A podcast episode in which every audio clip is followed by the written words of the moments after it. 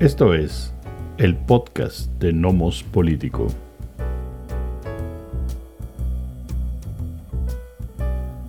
Episodio 17. Claudicaciones y amarres electorales en México y Argentina y la crisis humanitaria en Gaza.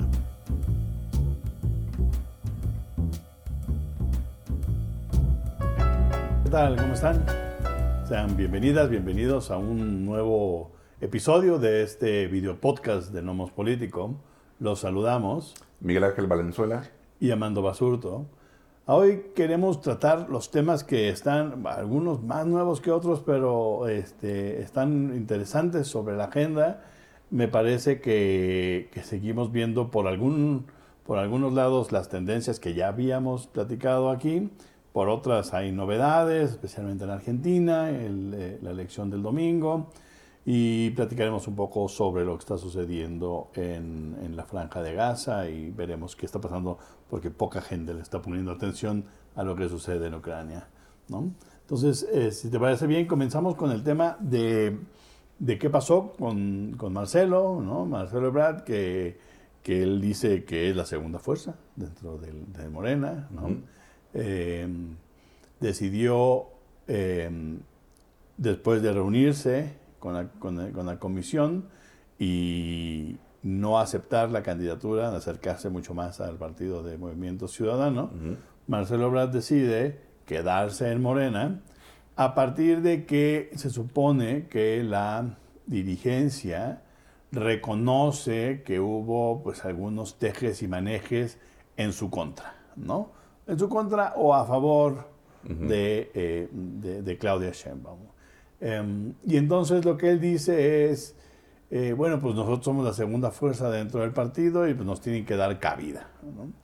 Em, me parece que ya lo habíamos dicho aquí, no tenía mucho para dónde hacerse, había muchas especulaciones, que si iba acá, que si iba allá. Yo creo que la única que le quedaba medio flotando era o dilapidar todo su capital político con MC o que además era muy poquito, porque todos sus operadores son de Morena. O sea, él no mueve un voto, los que mueven un voto son sus operadores dentro de Morena. Este, entonces, no es que se hubiera podido llevar sus votos de Morena a MC, ese, es uno. Y por el otro lado, que em, lo otro es que pudo haber hecho este, una, una porfiriada, ¿no? Este, me refiero a Muñoz Ledo, como lo hizo en el año 2000, donde acabó destruyendo el Partido Auténtico de la Revolución Mexicana, en donde aceptó la candidatura, molesto de que a él no le tocaba, y nunca le tocó, por cierto, bienvenido al club, señor Marcelo. este, em, y no quiero comparar, porque Marcelo es inteligente, interesante, pero no de los niveles, ¿no? Hay niveles. Este, la, eh, Muñoz Ledo se vuelve candidato y a, poquito más de la mitad del, del camino se baja del caballo, dice, ¿saben qué? mejor voten por Fox, ¿no? Y eso lleva a la desaparición total del PARM. Hubiera sido interesante ver si eso hubieran podido hacer con, el, con MC. Este, ¿Cómo ves tú lo que pasó con, con Marcelo, amiga? Sí, acá como lo comentamos, este, eh, una posibilidad de que se fuera en efecto a MC, ¿no? Y lo, lo que decíamos era que eh, dependía en buena medida de esa famosa gira nacional como de agradecimiento, ¿no? Entonces, ahí le iba a medir el agua a los, a los camotes, ¿no? Este, Marcelo Ebrard. Si, si esa famosa gira que fue, si existió, fue completamente desangelada, nadie le hizo caso, ¿no? Si existió, vimos ahí como un par de fotos de un par de reuniones, este, apuntando a él y 10 personas más tras de él, este, entonces, bueno, si existió, fue, repito, muy desangelada y entonces, pues evidentemente no tenía ese, ese, arraigo, ese apoyo, porque como bien dices, Amando, esos votos, ¿no? Este, o ese apoyo que tenía en Morena, no es porque él lo manejara, sino eran operadores políticos, en efecto.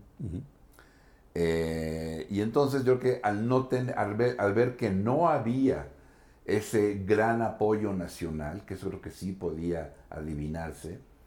Entonces, pues sí optó por eh, declinar una eventual posible o probable candidatura como evento ciudadano, y entonces regresar o mantenerse, ¿no? En Morena, digo regresar porque él llegó a decir, eh, no tenemos cabida ya ante esta situación. O sea, ya cantándola, ¿no? Recula y entonces siempre sí tienen cabida. Como bien comenzó, dice, somos la segunda fuerza dentro del partido. Y rápidamente le dicen, no, el momento, aquí no hay fuerzas. No, no, está ilegalmente prohibido. Sí, o sea, aquí no hay este, una cuestión que sí me parece, eh, lo entiendo, pero sí me parece bastante, eh, no sé, digamos, no sé si autoritaria, ¿no? Pero no, aquí no se puede eso. Pensando obviamente en lo que pasa al PRD, por ejemplo. Es que la base del PRD, porque el PAN tampoco tiene facciones. Exacto. O sea, no, es el único partido así tan autoritario como el PAN. No, por supuesto. No, o sea, no, es, pero el problema es el PRD, que es el ejemplo. Exactamente. ¿no? Y las tribus, los grupúsculos, los grupos del, PRI, ¿no? Este, muchos menos, mucha mayor disciplina partidista en el PRI que en el PRD. Morena, es lo que quiere evitar Morena, ¿no? Este no sé hasta qué punto se puede evitar. Entiendo evidentemente que en términos formales este, no existan esos grupos, esas corrientes, esas fuerzas, pero en términos reales existen. Pero bueno, si le dice momento, aquí eso no se puede. ¿sí? Este, entonces, bueno, sí, creo que le, pues, va a ir bajando y, sí, ya dijo, bueno, sí, sí voy en 2030. Sí. ok. Este, eso ya lo veremos. A ver si se convierte, como dices, en el eterno candidato. Hay niveles, está claro, este, Porfirio Ledo, y del otro lado, pues Santiago Grill, de aquí hablamos en su momento, ¿no? Este, hay niveles. Claro, claro, este, Ahora a ver qué pasa con, con Marcelo. Este, y bueno, pero por lo pronto sí logra Morena asegurar, creo que una candidatura mucho más fuerte eh, de Claudia Sheinbaum. No porque le aporte mucho Ebrard y, su movimiento, entre comillas, em, en términos de votos, sino que sí evita un, un cierto rompimiento, sí evita que algunos que ven mejor a Marcelo que a Claudia voten por Marcelo en otro partido. Claro. Y, no, y el síntoma que dices es, es, de dos vías. Es decir, precisamente Marcelo no se va porque siente cuando ve que quiere desplazarse, pues la gente no se va. Se va fortaleciendo la, eh, candidatura de Claudia y dice, híjole, me quedo sin sombra, ¿no? Entonces acercarse otra vez a la sombrita pues para ver si le toca algo a él o, a, los que le siguieron en esta, en esta onda. Sí, porque ahí sí, o sea, si él se hubiera ido a movimiento, en efecto, eh, termina su capital político, porque no hubiera ganado, evidentemente, y hasta ahí llegó, ya no iba a ir más allá. No, no había manera, ¿no? A menos que fuera otra vez el candidato 2030 y bla, bla. Creo que, dadas las condiciones, sí fue lo mejor, ¿no? Más vale recular ahora, ¿no? Que perder ahora todo tu capital político. Claro. Sin duda. Claro. ¿no? Y bueno, ya con eso, este, reitero, pues Morena eh, consolida, digamos, una candidatura ya muy fuerte, ya, bueno, ya precandidatura, porque estamos en eso, ya. dejó de ser coordinadora, este, Claudia, también Xochitl, este, y ya son precandidatas, así como Samuel García, que ya es precandidato de movimiento. Único, candidato único. Exacto. Porque, porque pues, desplazaron a todos y todas las que querían participar y dijeron, es Samuel, ¿no? Así de democráticos somos, vamos con Samuel. Igual el frente. Bueno, pues sí, pasemos a ver. Igualito que el frente. sí, sí, sí. O sea, el frente hizo lo mismo en la Ciudad de México eh, que en el federal. Se olvidaron de la famosa consulta con la gente y el proceso democrático, se olvidaron de eso. Eh, y así como nombraron a Xochitl Galvez como la candidata eh, a la candidatura por el Frente para la Presidencial, pues igual con Santiago Tabuada, ¿no? Se olvidaron de la consulta, negociaron, negoció la, cúpula de los tres partidos, y bueno, pues es Santiago por de ahí el berrinche justamente de, de Rubalcaba, ¿no? Eh, que bueno, tiene el apoyo y el amor de Sandra Cuevas, ¿no? Bueno, pues sí, claro, ayuda, ¿no? Ayuda, pero además eh, hay, que, hay, que decir que en, en, el PAN, pues les hablaron, hey, Sí. bájense, ¿no? Y aún Lía Limón, que iba en su caballito, Sí. ¿no? Chiquito, pero su caballito, le dijeron, bájate y súmate, ¿no? Porque necesitamos dar un, o sea, un golpe temprano para evitar que se muevan, ¿no? Por otro lado, PRD, en el PRD, Cházaro, que todavía soñaba con Mm. alguna posibilidad, pues no tenía con qué negociar, ¿no? Eh, en realidad, eh, cuando a Cuevas la hacen a un lado, ¿no? Dentro del PRD, pues pierden la pa- parte de la base, porque Cuevas tampoco ha funcionado muy bien, pero pierdes poca de la base que tenías en la Cuauhtémoc y la confianza que te acaban de brindar hace no mucho. Eh, y entonces el PRD pues tiene que recular, se pelean un ratito, ya firmaron que van a ir juntos, ¿no? ¿Por qué? Pues porque el PRD necesita las migajas, ¿no? Entonces, Ujú. por desgracia, por desgracia de ese partido, y para quienes alguna vez participamos en él, pues es una pena verlos que, este, que hoy están en la pepena de la, de la migaja, ¿no? Así es. Eh, um, eso por un lado. Por el otro, eh, bueno, y Rubalcaba, ¿no? Me parece que es muy importante lo que está sucediendo. Eh, hoy está, eh, es, si no es que ya fue, la votación para que la fiscal de la Ciudad de México se mantenga como fiscal otros cuatro años a partir de los buenos resultados. Así es legalmente, ¿no? Se pone a consulta y con la intención de que, con la idea de que es independiente de los poderes, se le, se le, si hace buen trabajo, se supone que se le, se le deja. Em, Rubalcaba acaba de decir que todos, que los diputados priistas que son cercanos a él van a votar con Morena a favor de que se quede. Claro. Y entonces el costo va a ser interesante porque, bien o mal, es decir, la de Benito Juárez es una, eh, eh, es una alcaldía demasiado conservadora, ¿no? Es demasiado panista en el sentido de que no les da ni siquiera para pensar en votar por alguien diferente. MC, la, la Benito Juárez, igual que Iztapalapa, está llena de baches, cables colgados en la calle, viene bienes y gente que haga andalla a la calle, y nadie hace nada. El gobierno del PAN ha sido un, un gobierno que nada más se ha dedicado a la seguridad, porque no le mueve mucho, no, no le mueve, no le agita el avispero, entonces a la seguridad, pero ese pues está ahí, ¿no? Eh, está el Álvaro Obregón con Lía Limón, que yo creo que va a estar competida, puede que la ganen también el PAN, pero está competida. Pero Rubalcaba era el ganador, o sea, él era el que venía en el caballo ganador, triunfador, había sido tres veces alcalde de Coajimalpa, ¿no? Y ahora, por no, no por no ser, yo creo que por la forma en la que lo sacan de la carrera, pues ahora va a quitar a sus huestes y a ver cuánto le cuesta al frente. Así es. Yo creo que bastante. Y hay una, hay una buena apuesta de, de Morena de jalarse a ese grupo. Sí. Porque Rubalcaba se queda, pero Rubalcaba ya, ya renunció al PRI de la Ya Ciudad de. México. Así es. Entonces, este, puede, que, puede que se sume porque tiene capital político para sumarse y seguir haciendo cosas. Sí. Los demás no. Entonces, este, yo veo que ahí está el problema. Y si, y pasamos ahora del lado de Morena, eh, lo hicieron bien. Me parece que lo hicieron bien eh, con el asunto de poner a una Clara Brugada Clara Brugada. como... Que eh, aunque no ganó, que aunque no ganó. así es. Pero es que ese es el problema, y repetimos, es el problema. Bienvenidos al- a la antidemocracia. Sí. ¿no? Es decir, los que no ganan por votos o Antidemocracia por... igualitaria. No es No, igualitaria. yo sé, yo sé, pues. No es igualitaria, porque ¿por qué no Sí. pueden ser seis mujeres, cuatro hombres? O sea, cualquiera Sí. puede venir con un número idiota tratando de igualdad. Sí. Pues no tiene Exacto, sentido. por eso. Pero el asunto es. ¿por qué, por qué tiene que ser por cuotas? Es, es mala idea, pero bueno, ya lo impusiste. Entonces, ¿cómo lo resuelves? ¿no? Iba, a ser un pro- iba a ser un problema donde pensábamos algunos que iba a ser, este, digamos, eh, ha sido un problema más o menos. Por ejemplo, a Mier le ha costado trabajo este, sumarse a su primo, ¿no? En Ujú. Puebla. Este, mm, el, eh, en el caso de Clara Brugada me parece que se decía aquí rompe, ¿no?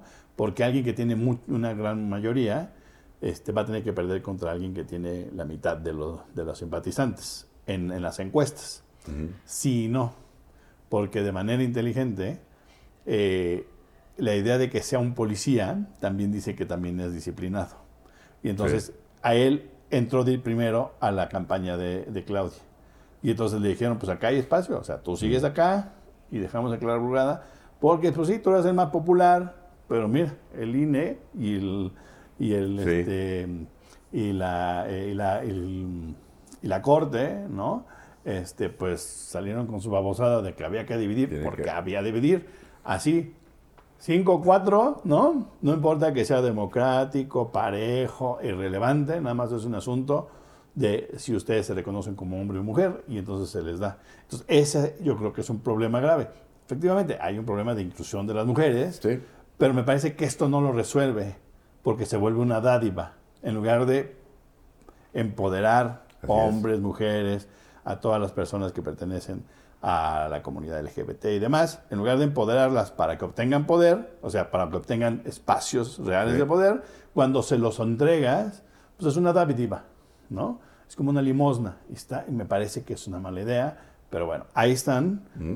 y, y lo jugaron bien. Es decir, Morena hoy no está resquebraja- resquebrajado, que era lo que esperaba el Frente. El Frente tiene que alcanzar, lo saben muy bien, y esperaban que un poquito de fractura les permitiera hacerlo más rápido y no lo está haciendo, ¿no? ¿Cómo lo ves? Sí, este. En efecto, eh, aquí lo que, lo que acaba determinando, no, en realidad es, es sí, cuotas.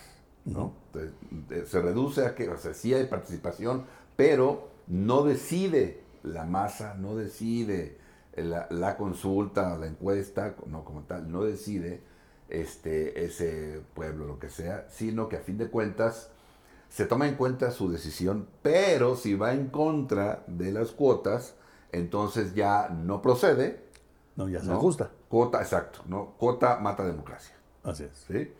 Eh, esa es la cuestión. Y, y bueno, de alguna manera, se la, creo que le combina a Morena, se, se la sacaron, ¿no? Le salió, porque de alguna, de alguna manera tal vez era como la mejor jugada, porque ya, Ah, sí, ya le estaban pegando fuerte a, a García Puig en temas importantes. Sí. ¿No? Sí. Iba, a ser, iba a ser complicado. Y tampoco tiene, aunque sea muy guapo y todos quieren casarse con él, ¿no?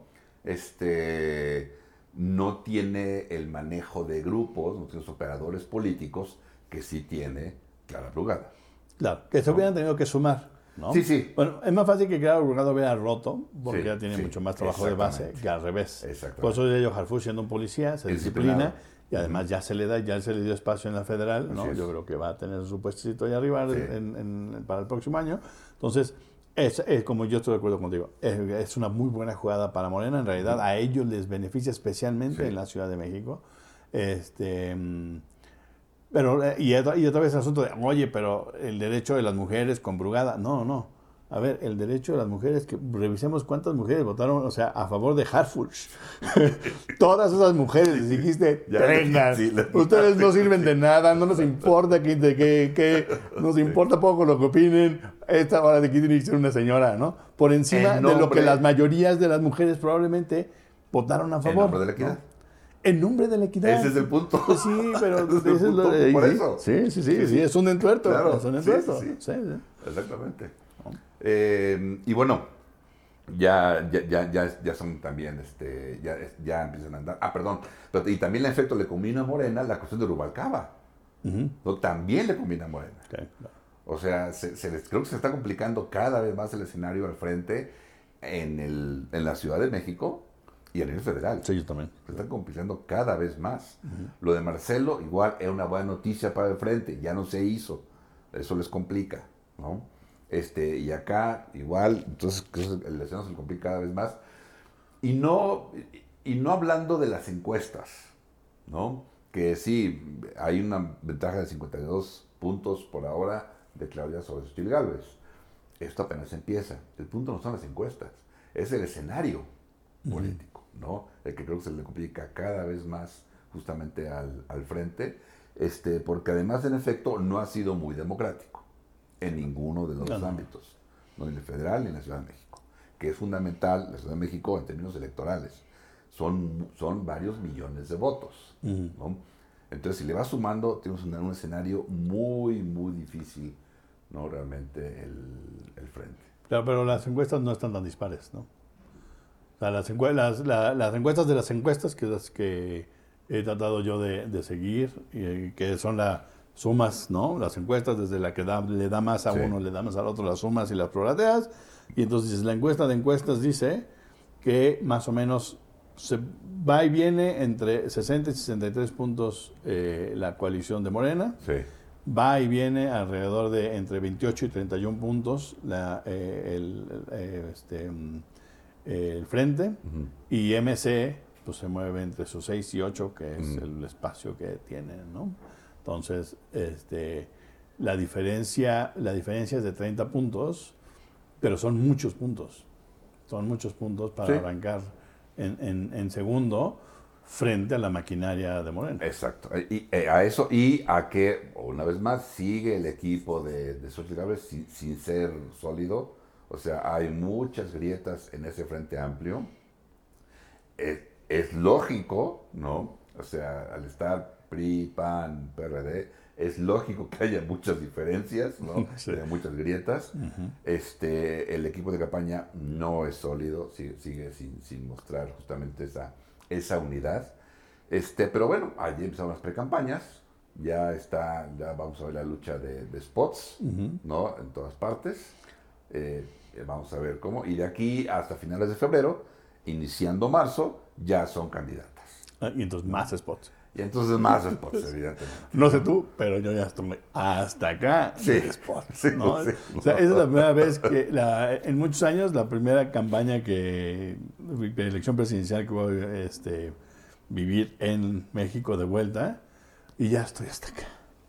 Ya me tiene hasta el copete los, los spots, los sonsonetes, la cancioncita, el short, ya me tiene y todavía no empezamos, eso es lo terrible. coordinadoras, después de coordinadoras, luego precandidatas. Y después de cuatro meses van a ser candidatas. Pero es que además la legislación que les quedó con las patas, ¿no? Entonces, estamos, escuche y escuche en la radio mensajes, ¿no? Mensajes que son evidentemente de campaña política. Pero entonces al final le ponen, dicen, mensaje dirigido a los simpatizantes y militantes de el PAN, de Morena. Y ya con eso se sacaron porque la ley te permite, como tiene la lógica, es decir, ¿por qué este carajo seguimos legislando babosadas? Que te comuniques con tu base. Claro. ¿no? Entonces, lo, te venden un, un, un, choro de campaña, como si fuera dirigida a la base, se acabó. ¿no? la base. que lo oigan los demás y ya. Sí, sí, sí. Y bueno, no sé, Mando, ¿quieres que saltemos al tema Argentina? Pues sí, nada, nada, más, nada más quería yo este, decir que le, insisto, créanle a sus ojitos, ¿no? este, la señora Xochitl Gálvez inició campaña en Chihuahua. Sí. Mala idea. Mala idea porque lo que demuestra es que su capacidad de movilización, como lo vimos en el, cuando se quedó sin discurso, este, ahí cerquita del movimiento de la revolución, no había mucha gente. Vean, no crean a los ojos, no me crean a mí, crean a sus ojitos, no le crean al ton sonso sonsa de los medios que le está diciendo que fue una gran eh, meeting. Vean a sus ojitos, vean como cuando está hablando ella, atrás hay grupos de señoras haciendo ejercicio, usando la mitad de la plaza. Y las, y las, las tomas son más o menos cerradas para nada más ver la gente que está cerca y, el, y el, estrado. Si ustedes ven el arranque de Xochitl, el arranque en Chihuahua es en un lugar abierto eh, en la tarde, porque pues, para evitar el, sol, ¿no? Este, y es un grupo pequeñito, muy pequeñito, yo creo que no debe haber llegado a 100 personas. Y también el otro que, es, que lean los sus ojitos cuando lo ven, cuando hace el paneo, poquito paneo la cámara, que no se mueve mucho para no mostrar que está vacío, eh, o semi vacío, las banderas son mayoritariamente del del PAN y por ahí se asoma una del PRD, una, dos, pero nada más, ni una del PRI. ¿no? Entonces me parece que el PRI no está sumando lo suficiente, no a propósito, nada más no tiene con qué sumar. Entonces es importante que le pongan atención porque lo que vamos a ver en este frente, ¿no? en todos en realidad, pero en el frente vamos a ver más o menos participación y nos vamos a dar cuenta en dónde la gente, el PRI y, y el PRD están jalando en verdad a sus huestes eh, para la campaña. Ustedes cuando vean a los, los, los, eh, los eventos, chequen las, las, este, las banderitas y, vean dónde está, ¿no? Entonces esa, eso, eso está complicado. Y bueno, sí, pasemos a hablar de, del señor Milei, eh, que es el nuevo... Presidente electo. Presidente electo de la Argentina, ¿no? Así es.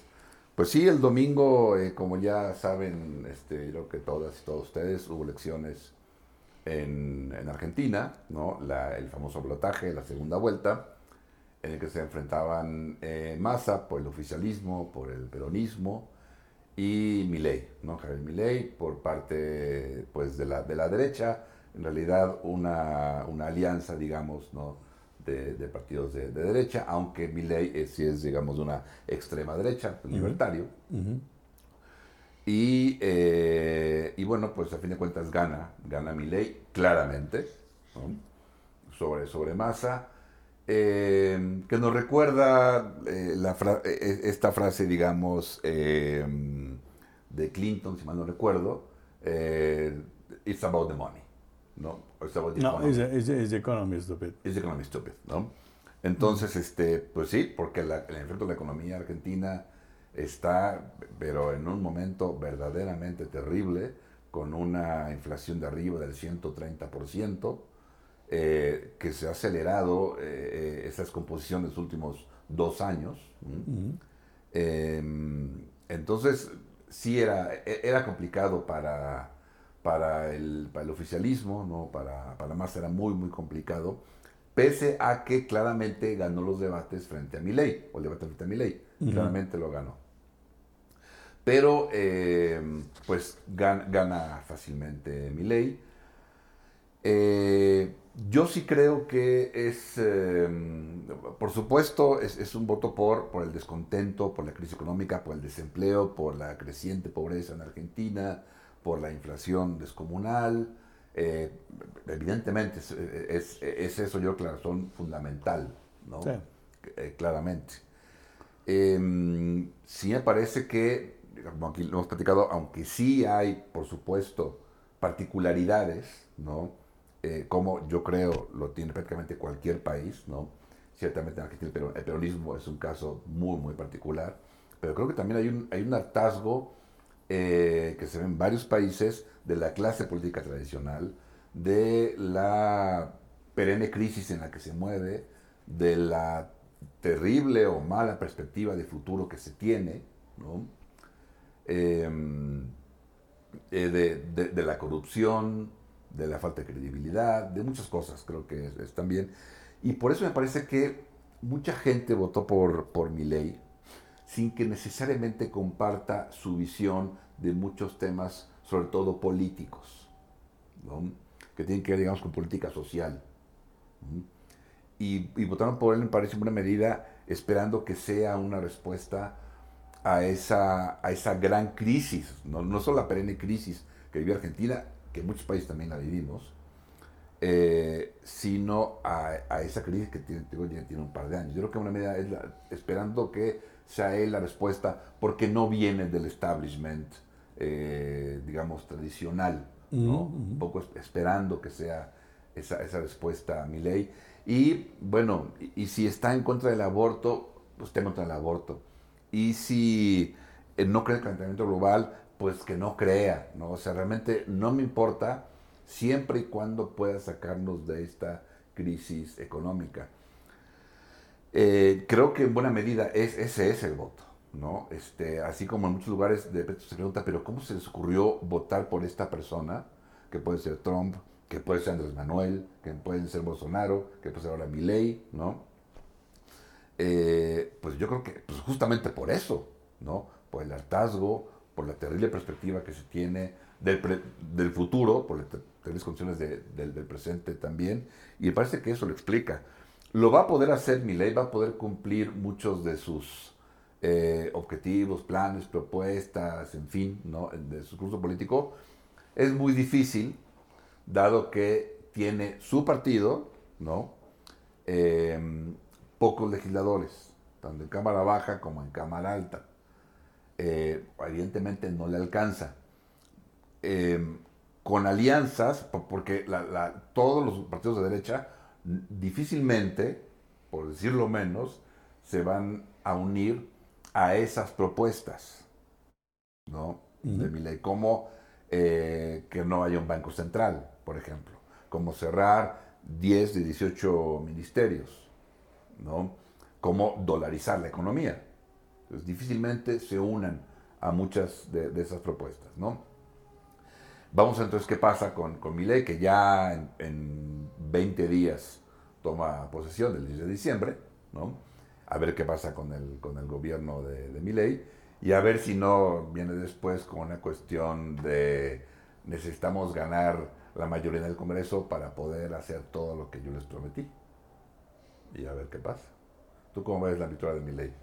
Em, primero, sorpresiva para mí, incluso platicando directamente con argentinos hace una semana, había un poco de la sensación de eh, va a estar cerrado, pero Milei no, no va a ganar. Okay este, tenían, tenían más o menos la certeza de que eso iba a suceder. Em, lo que creo que no leyeron o no leímos es que hubo una muy, em, muy interesante modificación eh, y negociación entre la derecha tradicional peronista y, y el partido de Milei. Y por eso gana Milei, porque logran mover cierta cantidad de votos, no muchos, como se pudo ver, pero suficientes para que ganara en una segunda vuelta. Em, ¿Por qué digo esto? Primero, porque hubo muchas reuniones, ¿no? Este, especialmente con Macri y con la ex eh, candidata ¿no? del partido, Bullrich, em, con Bullrich, este, se juntaron, negociaron.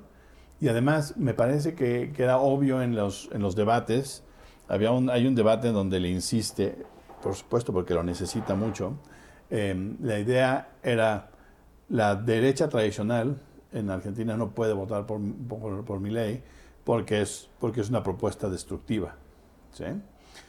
Pero, pero conforme fue negociando, se fue moviendo de sus posiciones más extremas para poder dar entrada a la, a la, derecha tradicional.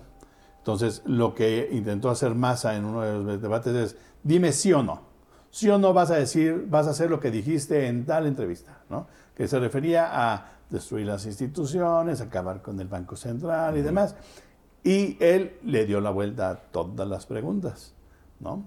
¿Por qué? Porque la intención era que dijera que sí, para que ese grupo no se pudiera llevar a esos votos, ¿no? Y no lo logró. Massa, este, podríamos estar de acuerdo más o menos en que en términos argumentativos, pero es que también el nivel argumentativo del señor este, eh, mi ley. pues no, tampoco da para mucho, ¿no? Pero, este, pero más, aunque ganan en ese sentido los, los, este, los debates, no logran empujar a que mi ley diga lo que él necesita que diga. Y bueno, así se va.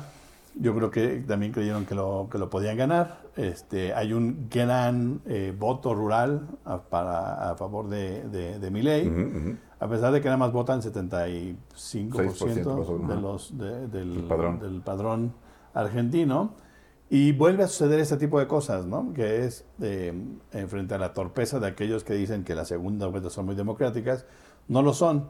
Otra vez, si razonamos un poquito, si tienes un grupo o un partido que tiene que logra conseguir una mayoría en una primera vuelta, tú lo que haces es permitir que los que tienen minorías hagan alianzas en lo oscurito para ganar una, una, en una segunda vuelta. Es lo más torpe que puede haber, lo menos democrático que puede haber. Si más gente vota por ellos, pero a partir de hacer tejes y manejes en lo obscurito. Entonces me parece que, que, no es más democrático tener segundas vueltas, este, y esto es lo que sucede aquí. ¿no? Eh, ya está, ya eh, la gente que conozco en Argentina, con, con, aquellos que más o menos platiqué, no todos, algunos son de derecha, pero varios eh, ya este, planean la posibilidad de salir del país por cómo están las cosas porque en Argentina la radicalidad está ruda. Eh, ya salieron, ya salen a los balcones a gritar, lárgate mientras puedas, zurdo y demás, eh, agresiones contra la comunidad LGBT, ¿no? Este, desde los balcones de los edificios, de las casas. Em, se va a poner complicado el tema. Pero este es un, em, digamos, yo, yo considero que este es un, eh, digamos, un pozo que han estado cavando los argentinos por mucho tiempo, eh, gobiernos fallidos, incapaces, todavía colgados de, una ideología además fallida, ¿no? Este, de hace 60, 70 años. Em, y este debe ser, me parece que es tal vez lo que necesitaban para despertar y empezar a generar otra nueva forma de entender la política que no sea aquella ¿no? De, de, del, del fascio nacionalismo argentino, ¿no? Fascio nacionalismo argentino de izquierda o de derecha, ¿no? Eh, mi ley, como dices tú, va a tener un gobierno restringido, va a tener que negociar todo, no tiene mayoría suficiente. De hecho, las mayorías legislativas las tiene el gobierno, el, el, partido oficialista. Y después de la segunda fuerza es la, la, la, derecha tradicional, ¿no? que lidera Macri, porque en, en, Argentina sucede esto, que los eh, políticos perdedores y demás este, siguen en la política y siguen liderando los, los grupos.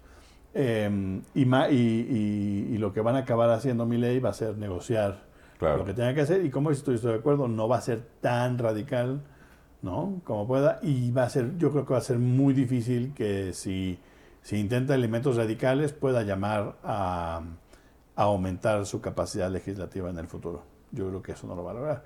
Pero ya es momento que los argentinos den el siguiente paso político. Espero que este sea el momento.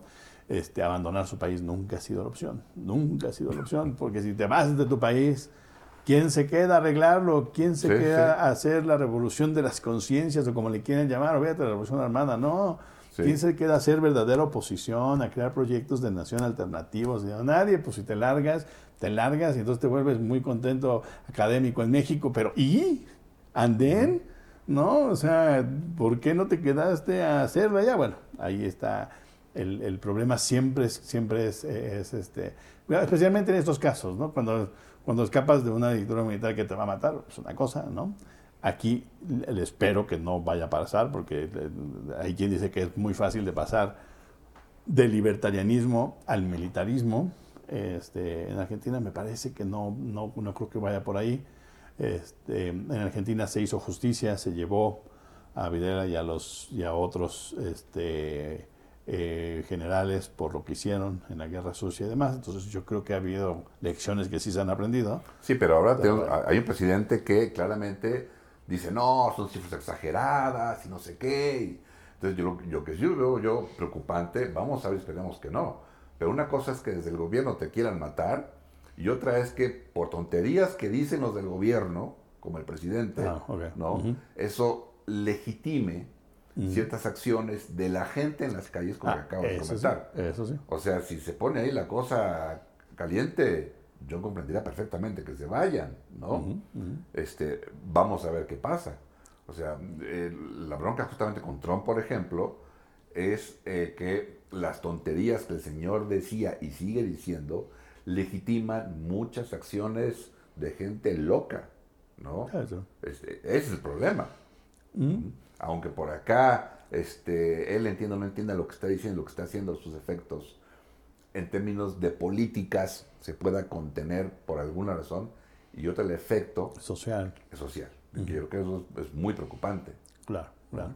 Yo espero que no se riegue como se cree, se cree que sea. Es decir, este, ha habido importantes gobiernos de derecha en Argentina y no ha trascendido a tal nivel. Evidentemente no hay nadie con las ideas tan zafadas como el señor Milley, pero, este, pero veamos. Pero esto es, pero esto es culpa de un peronismo fallido que debió de haber sido transformado, modernizado y trascendido hace 15, 20 años y que no lo hicieron para mí este es el, ese, es el problema.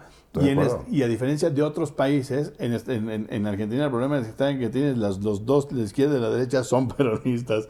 Es decir, otra vez este ejemplo que es difícil encontrar alrededor del mundo, que sea el mismo personaje que dé sentido a los, a, las, em, digamos, a los dos polos, ¿no? Sí, sí.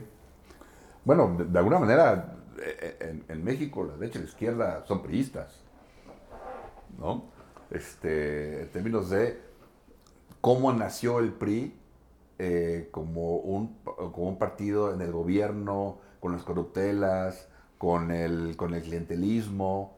Y aunque el PRI medio lo abandonó, medio lo descuidó, probablemente, o negoció, pero esos vicios de la clase política este, muchos me parece que se mantienen, matizados, ok, pero creo que se mantienen, ¿no? Por los vicios. Pero la otra es que yo creo que una vez más, aunque sí, entiendo, estoy de acuerdo contigo, es producto de la falla del peronismo, estoy completamente de acuerdo, sin duda. Pero sí me parece que en muchos países eso, hay, hay, hay fallas o promesas no, no cumplidas de la clase política. ¿no? Y creo que eso genera hartazgo de la gente. No, pero en, pero en México sería, no, en, México sería el caso si, si de manera ininterrumpida ah, todos hubiéramos sido cardenistas, de izquierda o de derecha, lo cual no tiene sentido. Pero, pero en Argentina sí, ¿no? Y explicarle a gente fuera de la Argentina cómo es que funciona cuesta mucho trabajo, porque es así de cómo, cómo, Perón de acá y Perón de allá.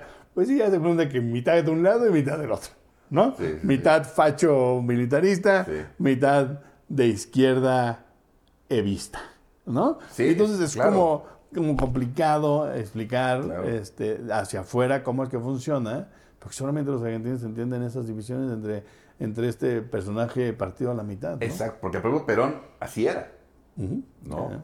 Este, de alguna manera, Y luego, claro, el, peronismo de Evita, pues sí. fallido, ¿no? y, pero además en, engrandecido a partir de su muerte. ¿no? Este, bueno, es, es, un, es, un, tema que vale mucho la pena revisar per se y hay que seguir para ver qué le va a pasar a la Argentina, que yo creo que no le va a ir bien. O sea, sí, sí, es, yo esperaría que sí, por todas las amistades y demás que tengo ahí. Yo no creo que le vaya a ir bien. O sea, no creo que mi ley vaya a poder sacar de la crisis económica a la Argentina por lo menos en los próximos año, año y medio, dos tal vez, ¿no? Este, tal vez lo venda como la idea de tenemos que pasar por aquí para mejorar, ¿no? Este, pero bueno, a ver, a ver cómo le va. Además, digamos que el oficialismo eh, traía em, la peor de las, de las candidaturas, ¿no? Ah, sí, sí. Primero, pues sí. ¿cómo, cómo lo pones? ¿Cómo es el responsable principal, a la cara principal de la peor crisis en los últimos 50 años? Es, es la mejor. Exacto que era la, mejor, opción. Ah, de nuevo, crisis en el peronismo. no hay forma más patética de explicarle que el señor Massa, con lo que sea de inteligente y demás, no, puedes no puede ser tu ficha. Claro. Y a pesar de, que es el señor Massa, habíamos dicho, ¿cómo ganó la primera vuelta? Así es. ¿No? Bueno, pues porque, porque, porque había una división que no permitía que Milei alcanzara una mayoría, que ahora hubo ahora, ¿sí? acuerdo en lo oscurito, que lo vuelve democráticamente electo en una segunda vuelta. Exactamente. Bueno, vamos a ver qué, qué, les, qué les depara a los A, los a ver qué les depara. Y otro tema más del internacional, pues Israel y Hamas. Parece que están cerca de un acuerdo de cese al fuego. ¿no? Este, Qatar ha sido muy importante en esa, en esa mediación. ¿no? Y ahí parece haber buenas noticias en ese, en ese sentido. Eh, a pesar del, reciente secuestro de un barco multinacional, en realidad, que está súper complicado, este, ¿no? Por parte de rebeldes yemenitas. Houthi, sí. exactamente, ¿no? Este, donde es, es una cosa que no sé ni cómo se maneje en ese aspecto los, el, el, mando marítimo, digamos, ¿no? los barcos este, comerciales, porque es un barco, creo que eh, inglés, pero, pero navega con bandera de no sé dónde, pero parte del, banco es, del barco es israelí y otra parte es de no sé dónde. No, es una, es una cuestión muy complicada que yo ni entiendo, ¿no? Este, y tiene que ver con dónde se, de dónde es el barco. Sí. De dónde, dónde tiene la bandera. Sí. Y dónde está el registro. Sí. Y después quiénes son, que son distintos a quiénes son, digamos, los propietarios. Sí. ¿no? Entonces, al parecer, el propietario en su mayoría son israelíes. O sea, es un barco israelí en el sentido de quién lo, quién lo posee, aunque tenga... Porque uno le pone las banderas que más te permitan pasar y me pagar menos impuestos y demás. Entonces uno le pone la bandera que más puede, este, donde se puede, la, me parece que Indonesia, alguna era una de las favoritas que se ponían en el sudeste asiático, o se ponen todavía. Entonces está, está, está, este problema de dónde se construye el barco, dónde tiene la, de qué bandera porta y quiénes son en conglomerado o unitariamente los dueños del barco. Que según aquí es un conglomerado, o sea, como hay, hay como varios, digamos, empresarios de varios países, dueños de partes del barco, porque es donde están comerciando, por supuesto. Hay que ver si los otros y los que no son de Israel no son también judíos. Habrá que ver. Es decir, sí es complicado, pero aquí sí queda claro que, que es como, como un target, ¿no? Sí, sí. Y además los que han levantado la voz es el gobierno israelí. Sí. Fueron los que levantaron la voz de, oigan, oigan, se llevaron un barco nuestro, ¿no? Bienvenido para pasar por... la forma en que estos este, rebeldes, ¿no? Eh, lo comunican, o sea, me, me, me, recordó en algún sentido justamente lo que hizo Hamas. Es decir, llegando y grabar y transmitir desde la llegada al barco y cómo toman control de él. ¿no? Es decir, ya justamente eh, la, transmisión misma como una herramienta claro. ¿sí? Eh, política, evidentemente. Entonces, eso, eso lo hace ya interesante per se. Eh, pero bueno, el otro punto es que ya la cercanía de, de un cese fuego, de un acuerdo para un según ya han comentado, tanto este no creo que no he escuchado autoridades eh, israelíes diciéndolo, pero sí de Hamas. Y de este, estadounidenses. estadounidenses, por supuesto. sí. Bueno, de Qatar, estadounidenses y, eh, y de Hamas. De Israel creo que no. Mm, al menos yo no he escuchado. No, pero sí parece que hay, se acerca un acuerdo para un cese al fuego. Claro. Claro. Como dices, eh, bloqueado por, eh, por el gobierno de Qatar, que los cataríes eso han hecho bien durante mucho tiempo.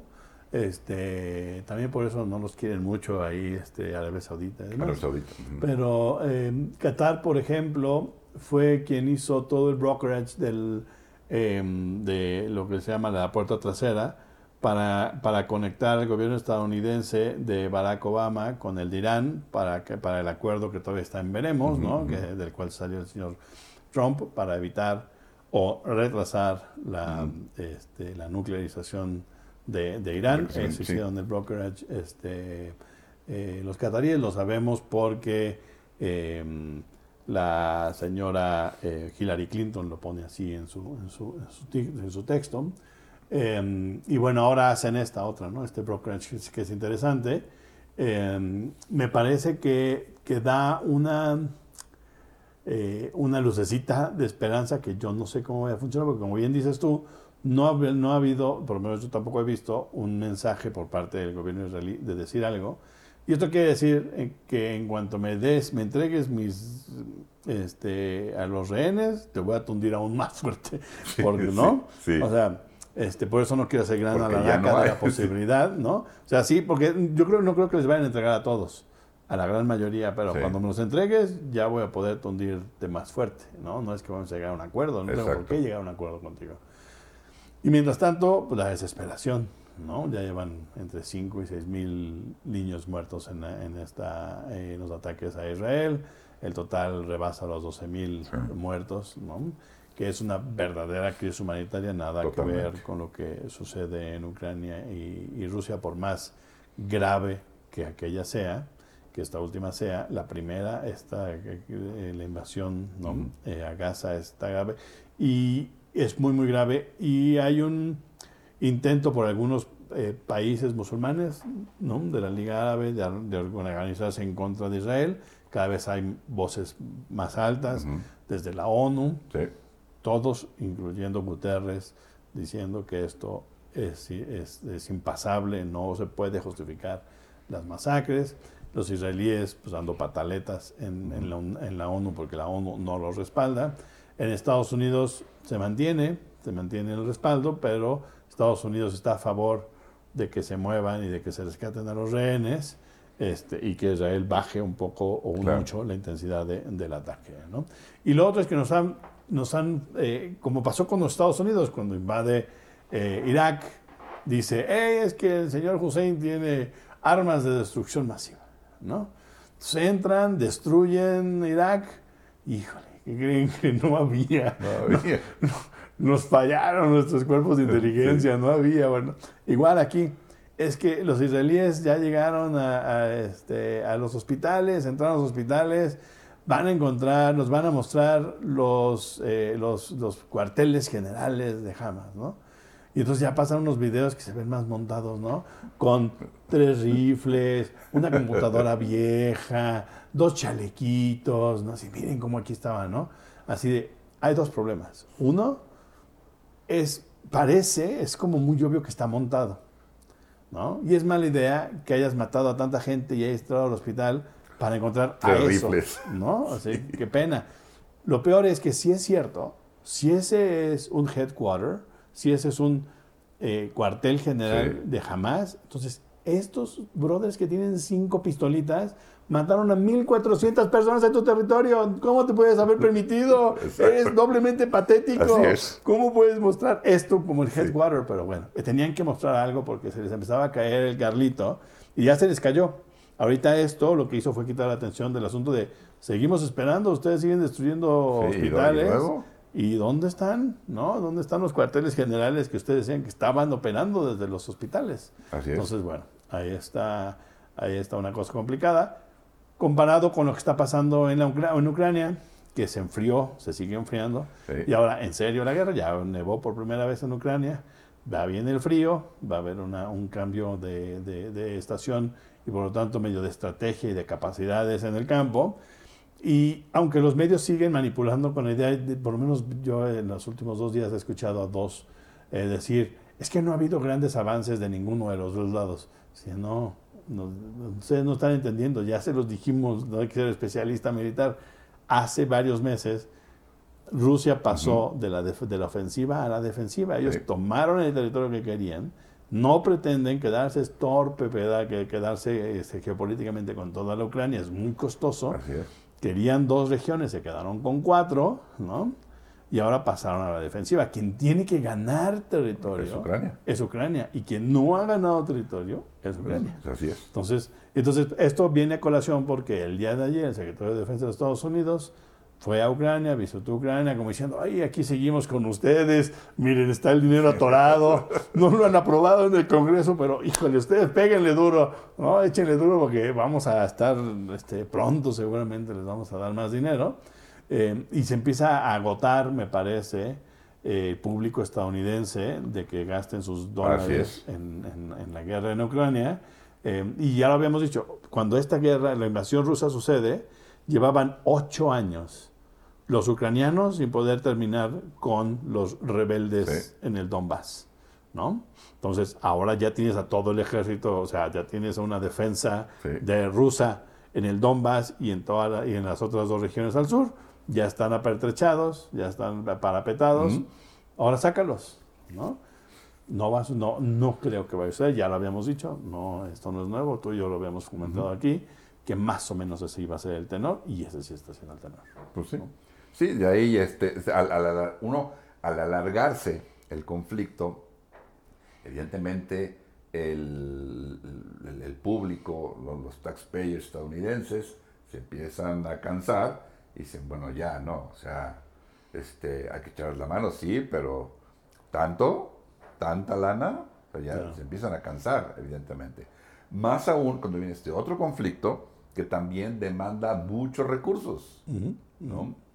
Entonces, tampoco se puede en todos lados. Y aquí al la revés. misma medida. Aquí dale al grandote abusivo, ¿no? Sí, Allá dale al chiquito. Por lo menos tienes esta idea de, ay, pobrecito, los pobrecito, invadieron los rusos. Ahí demos, acá a quién le vamos a dar dinero? A los, a los israelíes. ¿Cómo? exacto. Pues sí, ¿Cómo lo justificas? Ah, es que tenemos una alianza histórica, ¿no? exactamente. No le está cayendo bien, especialmente a los, Sí. a los conservadores republicanos. No es algo que les parezca buena idea, ¿no?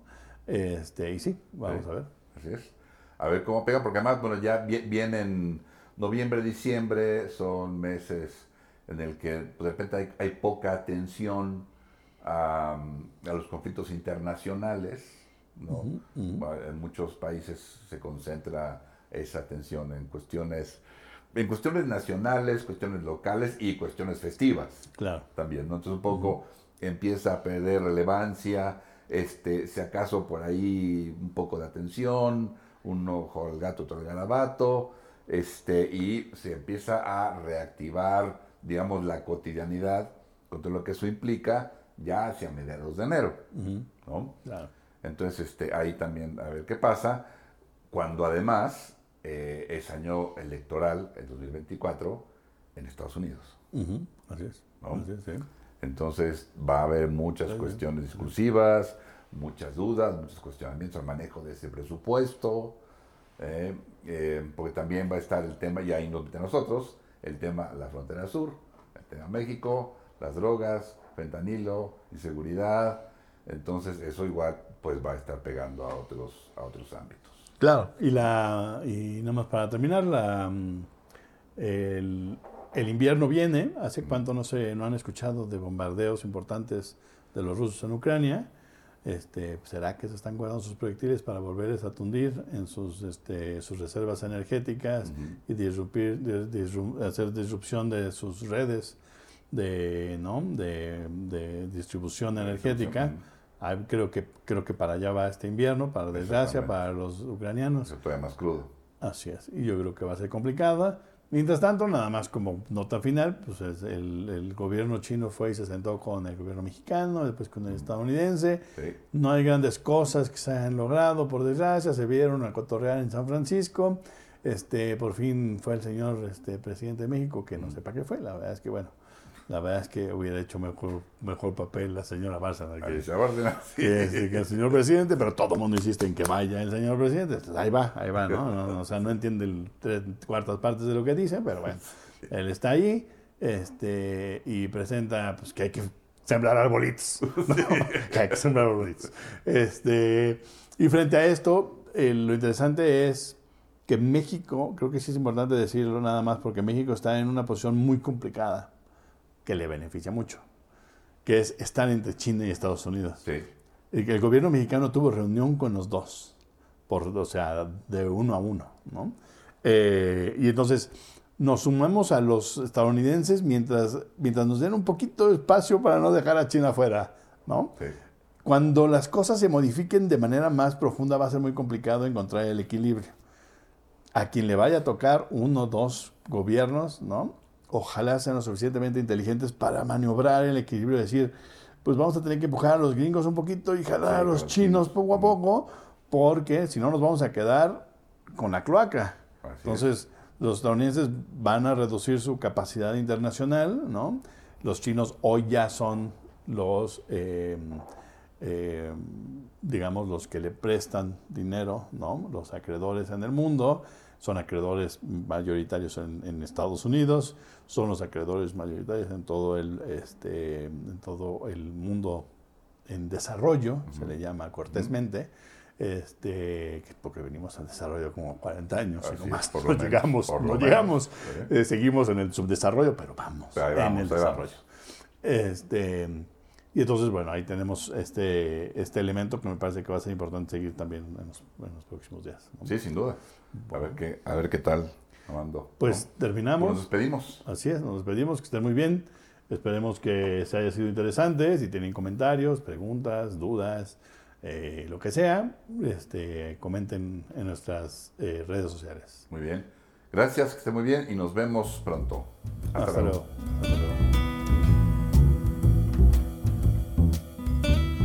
Esto fue Nomos Político.